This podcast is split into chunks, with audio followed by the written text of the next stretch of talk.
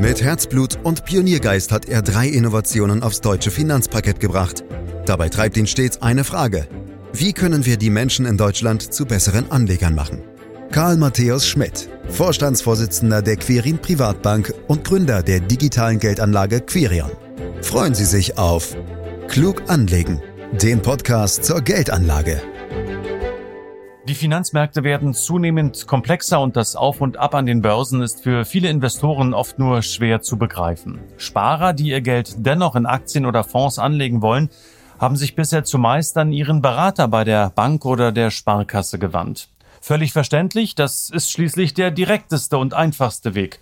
Aber was Anleger oft nicht wissen, herkömmliche Banken leben von Provisionen, die sie von Fondsgesellschaften oder Versicherungen für den Verkauf derer Produkte erhalten. Wieso das aus Anlegersicht problematisch ist und welche alternative Anleger haben, darüber sprechen wir heute mit Karl Matthäus Schmidt, Vorstandsvorsitzender der Quirin Privatbank AG und Gründer der digitalen Geldanlage Quirion. Hallo Karl. Hallo Andreas. Ja, was ist denn eigentlich so schlimm daran, Karl, dass mein Bankberater eine Provision zum Beispiel für die Vermittlung von Fonds bekommt?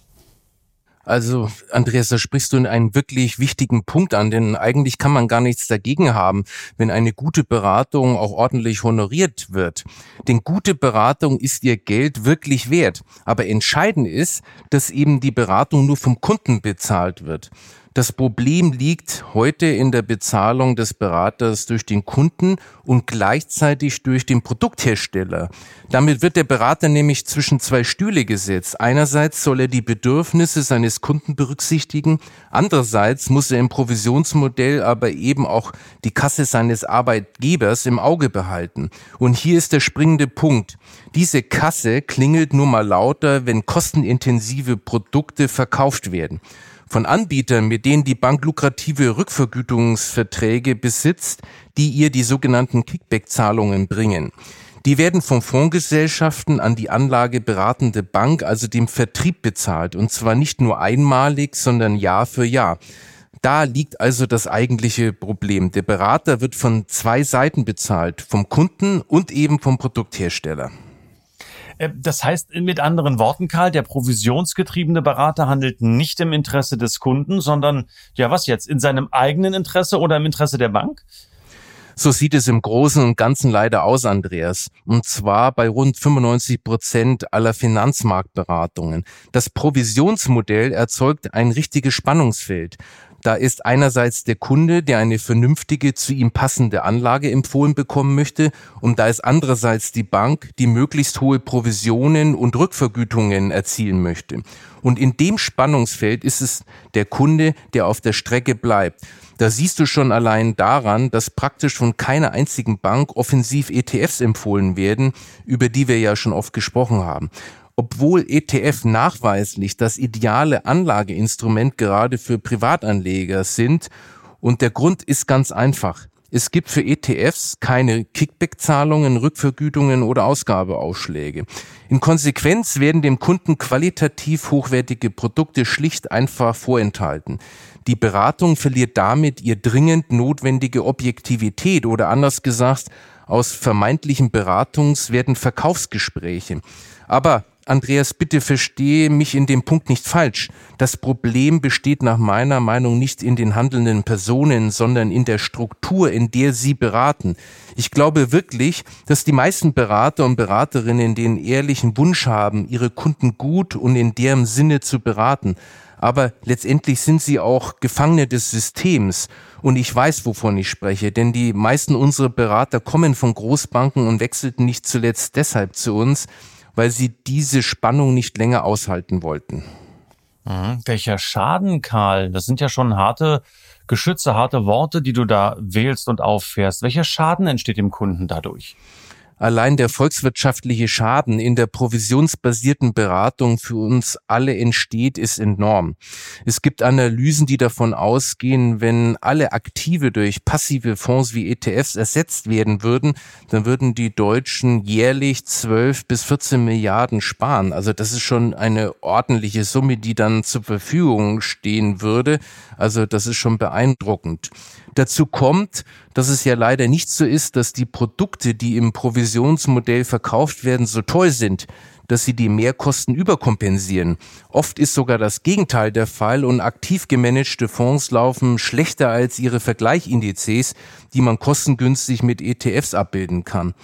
Und das besonders Ärgerliche dabei ist, die Folgen einer durch Provisionsanreize falscher Beratung werden erst Jahre später sichtbar. Beim Autokauf kann ich eine Runde um den Block fahren, um die Funktionsfähigkeit des Wagens zu testen. Die Qualität einer Anlageberatung kann ich nicht testen. Sie zeigt sich erst nach 10, 20 oder 30 Jahren und dann ist es meist zu spät, das angestrebte finanzielle Ziel noch zu erreichen.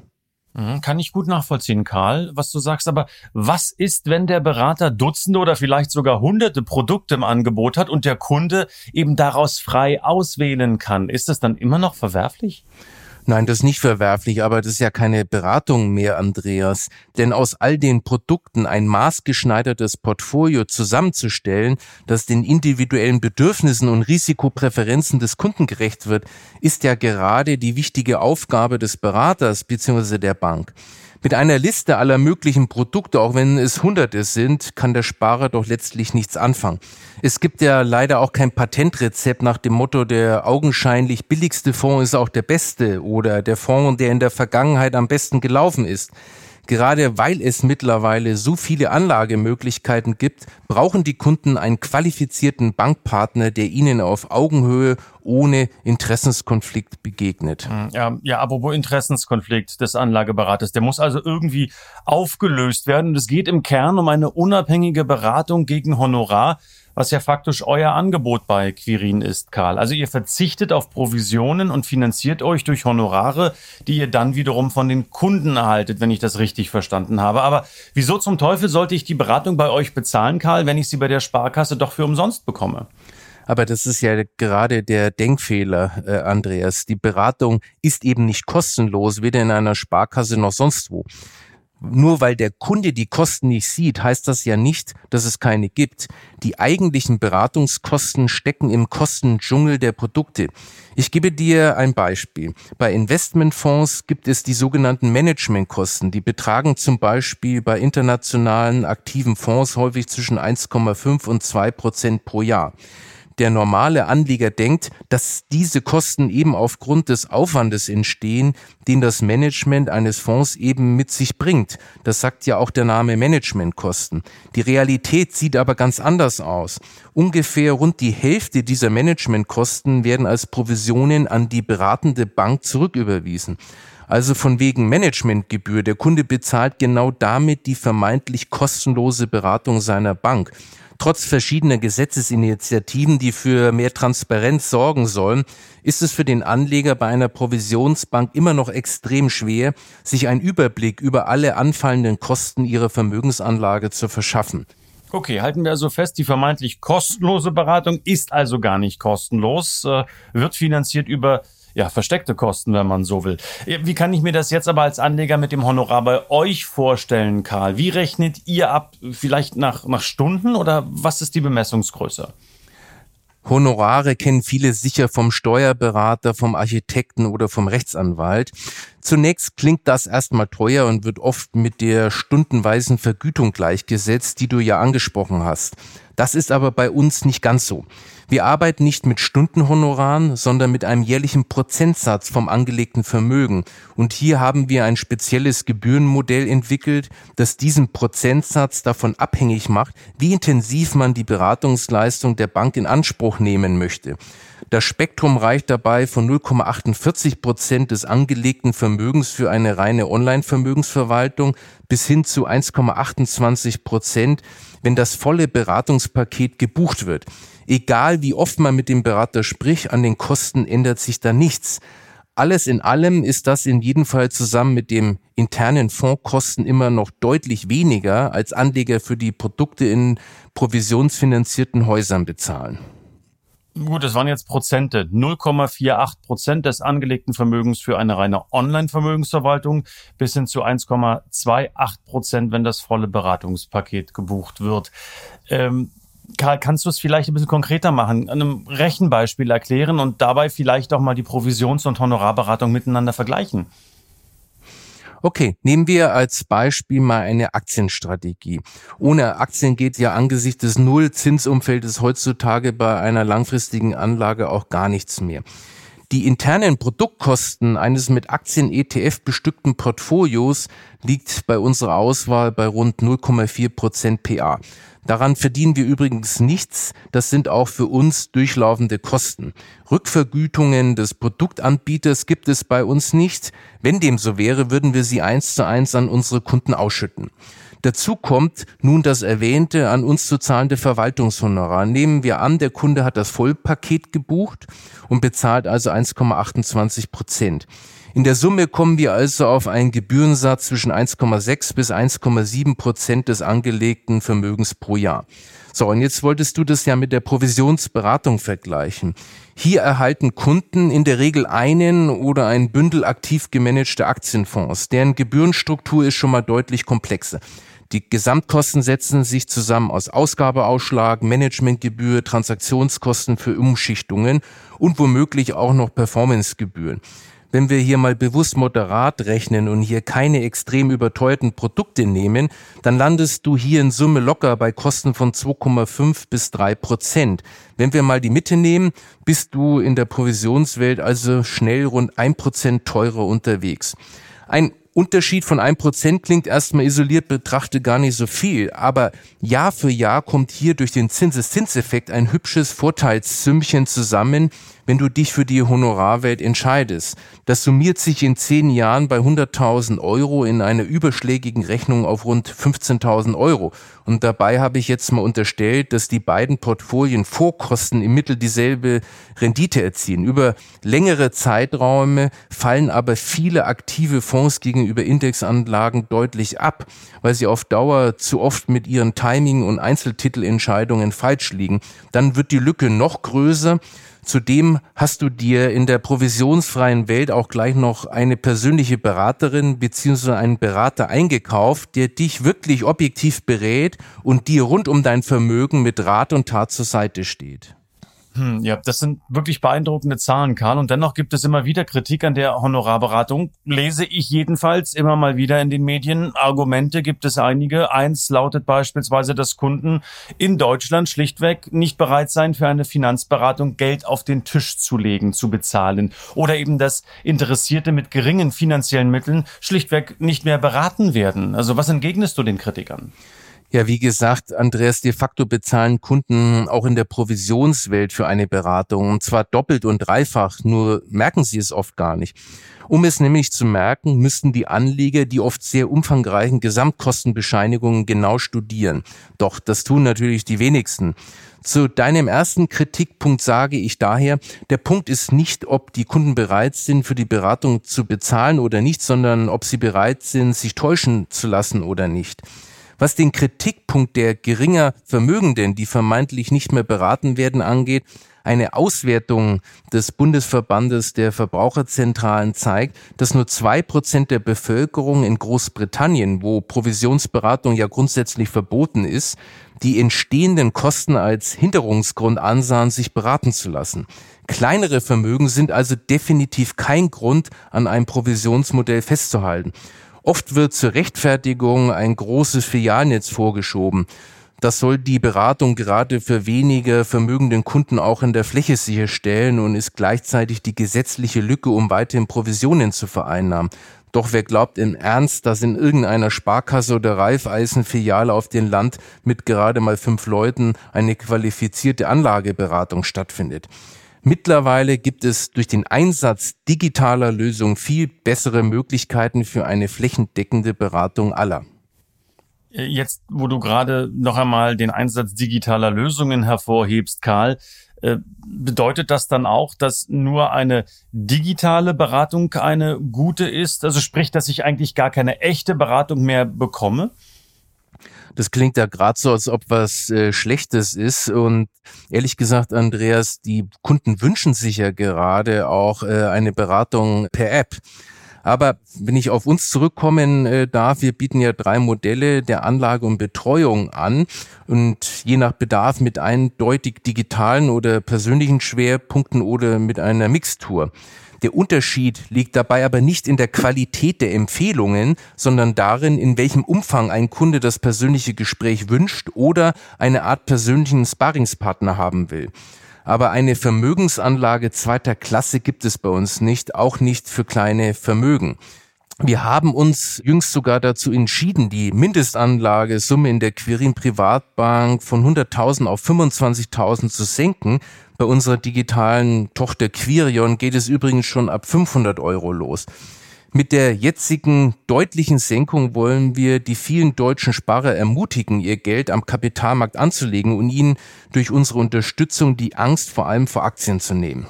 Also, man kann mit weniger Geld auf der hohen Kante zu euch kommen. Karl, das ist genau was für mich. Äh, könnte ich mir vielleicht ja sogar auch ein Konto bei euch leisten. Reden wir abseits des Podcasts drüber. Halten Gerne. wir so fest, äh, nicht ganz unerwartet bist du also ein äh, großer Fan der Honorarberatung und ein Gegner der Provisionsberatung. Aber um den Gedanken vielleicht mal noch ein Stück weiter zu spinnen, bist du damit auch ein Anhänger eines totalen Provisionsverbotes? Aus Kundensicht wäre ein Provisionsverbot mit Sicherheit ein Segen. Freiwillig wird es seitens der Branche aber keine Abkehr von Provisionen geben. Dafür verdienen herkömmliche Banken viel zu viel damit. Ein Bankvorstand äh, sagte mal zu mir, Herr Schmidt, ich finde Ihr Konzept äh, der unabhängigen Beratung super und würde es gerne auch so umsetzen. Das kann ich aber nicht, da ich im Provisionsbetrieb schlichtweg mehr verdiene. Also so offen geben das natürlich die wenigsten zu. Und was den Gesetzgeber anbelangt, äh, der wachsende Zuspruch für Honorarberatung aus Politik und von Verbraucherverbänden ist ja schön und gut. Wir als Bank machen uns aber nicht davon abhängig und gehen unseren Weg ganz unabhängig davon weiter. Aber de facto gibt es natürlich nicht mal einen gleichberechtigten Wettbewerb der beiden Systeme nebeneinander. Und das ist schon ein Punkt, der mich wirklich äh, ärgert, Andreas weil besser wären Berufsbezeichnungen wie beispielsweise in den USA. Hier werden die Berater entweder als independent, also unabhängig, oder als dependent von Provisionen abhängigen Berater bezeichnet. Und da haben die Verbraucher sofort eine klare Richtschnur, für was der Berater steht. Mhm. Wir haben ähm, schon mal, glaube ich, darüber gesprochen, dass es auch in Großbritannien und den Niederlanden ein solches Provisionsverbot, worum es ja hier gerade auch in unserem Gespräch äh, geht, äh, schon seit 2013 gibt. Das ist also nun mal schlanke acht Jahre her, Karl. Da muss es einige Erkenntnisse und Ergebnisse geben, wie dann in der Tat ähm, sowohl die Anbieter als auch die Konsumenten damit umgegangen sind und inwiefern sie profitiert oder verloren haben. Wie sehen diese Ergebnisse aus? Also der Bundesverband der Verbraucherzentralen kommt hier zu einem eindeutigen Votum. Die Qualität der Beratung wurde in Großbritannien und den Niederlanden deutlich verbessert. Ohne Provision gibt es zwar weniger Berater, doch die Qualität ist deutlich höher. Auch eine Studie der niederländischen Finanzaufsicht kam zu dem Ergebnis, dass sich Beratungsqualität und Qualität der Finanzprodukte tatsächlich verbessert haben. Vor allem seien Produkte, die auf Provisionsmaximierung ausgelegt waren, vom Markt verschwunden. Also weniger Produkte, aber bessere Produkte und auch das Vertrauen der Verbraucher in die Vermittlung sei leicht gestiegen. Dann kommen wir aber zu der allerwichtigsten Frage, wie ich finde, Karl. Wie findet der geneigte Anleger denn nun am Ende den richtigen und vor allem den passenden Honorarberater? Also wenn der Anleger ein vollwertiges Institut sucht, was ausschließlich unabhängig berät, dann landet er natürlich unweigerlich bei uns. Das kannst du dir vorstellen, Andreas, oder? ja, genau. Aber daneben gibt es natürlich auch Alternativen. Das sind zum Beispiel die Vermögensverwalter. Die sind nämlich per Gesetz mittlerweile dazu verpflichtet, im Rahmen einer Vermögensverwaltung keine Kickbacks mehr zu vereinnahmen. Also die arbeiten quasi im Rahmen einer Vermögensverwaltung dann auch unabhängig. Daneben gibt es natürlich in Deutschland auch freie Honorarberater. Davon gibt es ein paar hundert äh, in Deutschland. Der muss das dann allerdings alles alleine stemmen, der freie Honorarberater. Und äh, wir haben ja schon mehrfach darüber gesprochen, dass es ein riesiges Produktuniversum gibt und es unglaublich schwer ist, dies alles dauerhaft im Blick behalten zu können. Also ist es am Ende des Tages nicht faktisch zu viel für einen. Bei euch machen das doch sicherlich viele, viele. Da verteilt sich das auf mehrere Schultern. Ja, da hast du wahrscheinlich schon äh, recht. Es geht ja nicht nur um das Produktspektrum. Unsere Berater müssen sich ja weder um die konkrete Konstruktion unserer Anlagestrategien und Vermögensverwaltung noch um die Auswahl konkreter Finanzprodukte kümmern. Damit haben sie den nötigen Freiraum, um sich eben um die Kunden kümmern zu können. Für alle fachlichen Aspekte des Anlagemanagements ist bei uns ein Expertenteam verantwortlich. Äh, wenn du so willst, haben wir da eine eigene Werkstatt oder eine Art Ingenieursbüro. Und das kann natürlich ein Einzelkämpfer nicht so ganz leicht leisten. Mhm. Karl, aber ehe du jetzt so einer enormen Lobhudelei für die Honorarberater ansetzt, äh, ich habe jüngst von einer Verbraucherzentrale gehört, gelesen, ich weiß es gar nicht mehr genau in welchem Zusammenhang, äh, die vor einem Honorarberater gewarnt hat. Also gibt es in dem doch vermeintlich ehrlichen Beratungsmodell, von dem du hier so schwärmst, am Ende des Tages doch schwarze Schafe? Also schwarze Schafe gibt es natürlich immer da, wo, wo Menschen auch am Werk sind und das ist natürlich sehr ärgerlich und es ist natürlich ein gefundenes Fressen für die provisionsorientierte äh, Industrie. Ja, der entscheidende Punkt ist aber, dass unabhängige Beratung sicherstellt, dass eben Kundeninteressen und Beraterinteressen im Gleichklang sind. Und das war ja in dem beschriebenen Fall, den du jetzt genannt hast, offenbar nicht der Fall. Aber Grundsätzlich würde ich sagen, die Chance bei einem unabhängigen Berater sozusagen den richtigen zu landen ist ungleich höher, als wenn du in einer provisionsorientiertes Haus gehst und dann in Anführungsstrichen beraten wirst. Karl, dann vielleicht noch eine letzte Frage zum Provisionsverbot. Die Grünen haben dies Jahr auf ihrer Agenda genommen. Ähm, ist damit dann dein Kreuz für die Bundestagswahl eigentlich schon gesetzt? das ist ein netter Versuch, hier mir mein Wahlkreuz zu entlocken. Ja, Aber raus, raus. mache ich nicht. Denn äh, diese Forderung ist aus politischen Kreisen äh, grundsätzlich nicht neu. Das äh, kenne ich noch aus äh, der Zeit nach der Finanzmarktkrise. Also es wird immer wieder mal herausgeholt, wenn es in das politische Kalkül passt. So, und äh, das hat mich tatsächlich damals äh, in den Anfangsjahren von Querin zuversichtlich gestimmt. Aber mittlerweile weiß ich, dass aus diesen Forderungen meist nicht viel wird. Und äh, ja, da müssen wir mal sehen, wie die Grünen damit umgehen, wenn sie dann in der Regierung äh, sind. Aber man muss natürlich auch wissen, allein mit diesem Programmpunkt werden die Grünen kaum Wählerstimmen bekommen, denn das Gros der Deutschen kann mit dem Begriffsprovisionsverbot äh, sowieso wenig äh, anfangen. Also wie auch immer, Andreas, wir gehen unseren Weg. Mhm. Und ich versuche es definitiv nochmal, weil ich gehe schlichtweg mal davon aus, Karl, dass wir uns vor der Bundestagswahl nochmal zu einem Podcast verabreden, um die Wahlprogramme vielleicht etwas genauer mhm. anzuschauen, beziehungsweise die Folgen der Bundestagswahl für die Kapitalmärkte abzuschätzen. Danke, Karl Matthäus Schmidt. Heute ging es um das Thema Honorar versus Provisionsverbot. Haben wir eine Menge gelernt, paar Prozente, ein paar Zahlen, was ist besser, was ist schlechter. In diesem Podcast, der jede Woche Freitag erscheint, meine Damen, meine Herren, den können Sie gerne liken, den können Sie abonnieren abonnieren, den können Sie gerne weiterempfehlen, was immer Sie mögen, können Sie damit tun. Am besten aber Sie folgen uns weiterhin und äh, ja, stellen uns auch Ihre Fragen unter podcast.quirinprivatbank.de, die wir dann versuchen, in all den weiteren Podcasts natürlich nach und nach zu beantworten. Und mehr Infos gibt's wie eh und je unter www.quirinprivatbank.de. Herzlichen Dank auch heute wieder fürs Lauschen. Das war Klug anlegen der Podcast zur Geldanlage der Quirin Privatbank mit dem Vorstandsvorsitzenden Karl Matthäus Schmidt. Wir freuen uns über Ihre Rückmeldungen und Themenwünsche, die Sie uns gerne an podcast.querinprivatbank.de senden können. Die Quirin Privatbank steht für echte Unabhängigkeit, da sie auf Provisionen und hauseigene Produkte verzichtet. Das innovative Anlagekonzept Marktmeinung Wissen beruht auf bewährten Erkenntnissen der Finanzmarktforschung und investiert frei von Prognosen in den weltweiten Kapitalmarkt. Die Bank unterstützt interessierte Anleger bei der Altersvorsorge und dem langfristigen Vermögensaufbau. Mehr Informationen erhalten Sie unter querinprivatbank.de.